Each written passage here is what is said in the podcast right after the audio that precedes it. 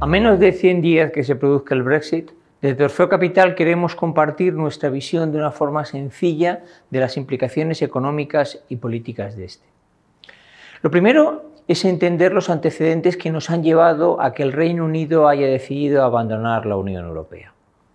El Reino Unido ha estado durante mucho tiempo entre las tres principales potencias económicas, políticas y militares del planeta.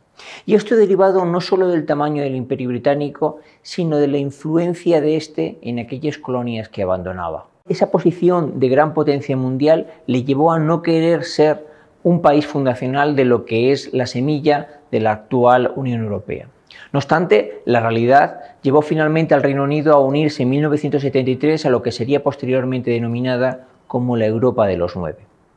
Pero esto, muy en contra de lo que puede parecer, no fue el resultado de una gran catarsis, ya que la denominada Dama de Hierro, la Premier Margaret Thatcher, ya tuvo sus enfrentamientos, incluso dentro de su propio partido político, por lo poco europeísta que ésta era.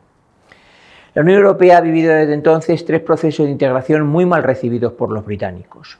La primera, la creación del euro, donde los británicos se negaron a integrarse y que clarísimamente les ha restado influencia económica, al convertirse este en la segunda moneda de referencia del planeta.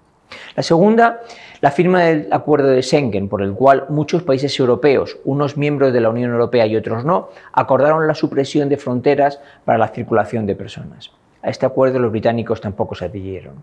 Y tercero, el reconocimiento a todos los europeos de los mismos derechos a trabajar, independientemente del país de origen o residencia, gracias al Tratado Fundacional de Maastricht. De esta ya no se libraron. Esto último, aderezado con la apertura sin control de la Unión Europea a los países del Este, generó una avalancha de ciudadanos de estos países al Reino Unido, abaratando los salarios de los trabajos menos cualificados. Por el contrario, los británicos se beneficiaron de una manera clara de lo que les aportaba unas fronteras abiertas al tráfico de mercancías. Pero ya sabemos todos, nos quejamos de lo malo, pero no valoramos lo bueno. Mientras tanto, los años de terrorismo acabaron con la firma de un tratado histórico, el llamado Tratado del Viernes Santo, por el cual el gobierno británico contentaba al brazo político del IRA, el Sinn Féin, comprometiéndose a que la frontera entre las dos Irlandas sería siempre una frontera blanda, es decir, una frontera sin controles de tipo alguno un sentimiento de pérdida de poder de influencia mundial, aderezado con la llegada de mano de obra barata y competitiva, y edulcorado con unos políticos populistas, llevó a un premier mediocre como Cameron a ceder a las presiones de su partido y convocar un referéndum para decidir la salida de la Unión Europea. En la campaña, del lado conservador, una serie de políticos como Farage o Johnson mintieron descaradamente, como incluso posteriormente han llegado a reconocer. Y otros, como el líder laborista Jeremy Corbyn, literalmente se ausentaron. Esto se tradujo en un voto a favor de la salida del Reino Unido de la Unión Europea en un plazo de dos años desde la invocación del artículo 50 del Tratado de Lisboa. Durante este tiempo se han comprobado cuatro cosas. La primera, Europa ha negociado el tratado de salida con una sola voz, en una demostración de unidad.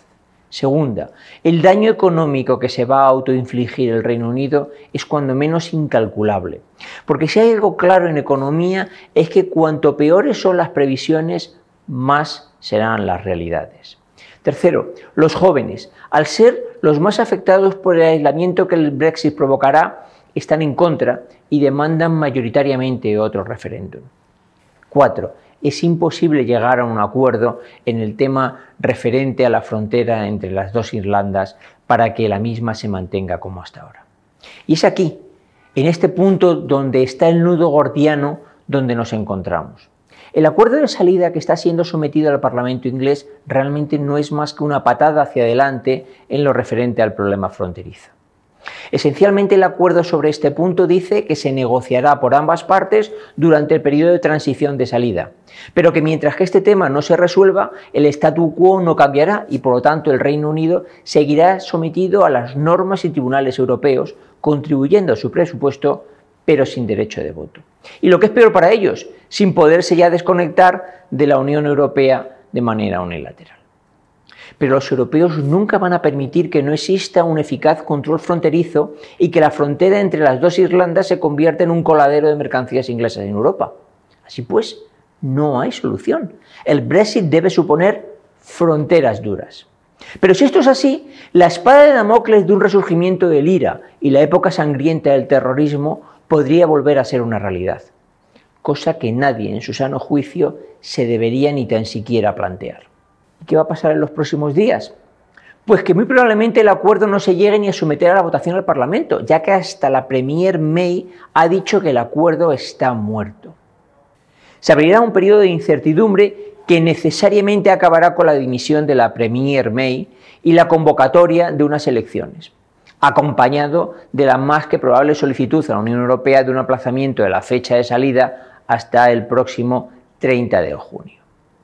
Nuestro, pronóstico es que ambos partidos se verán obligados a llevar en su programa la celebración de un nuevo referéndum de salida, que creemos esta vez la razón hará que ganen los partidarios de que el Reino Unido permanezca en la Unión Europea.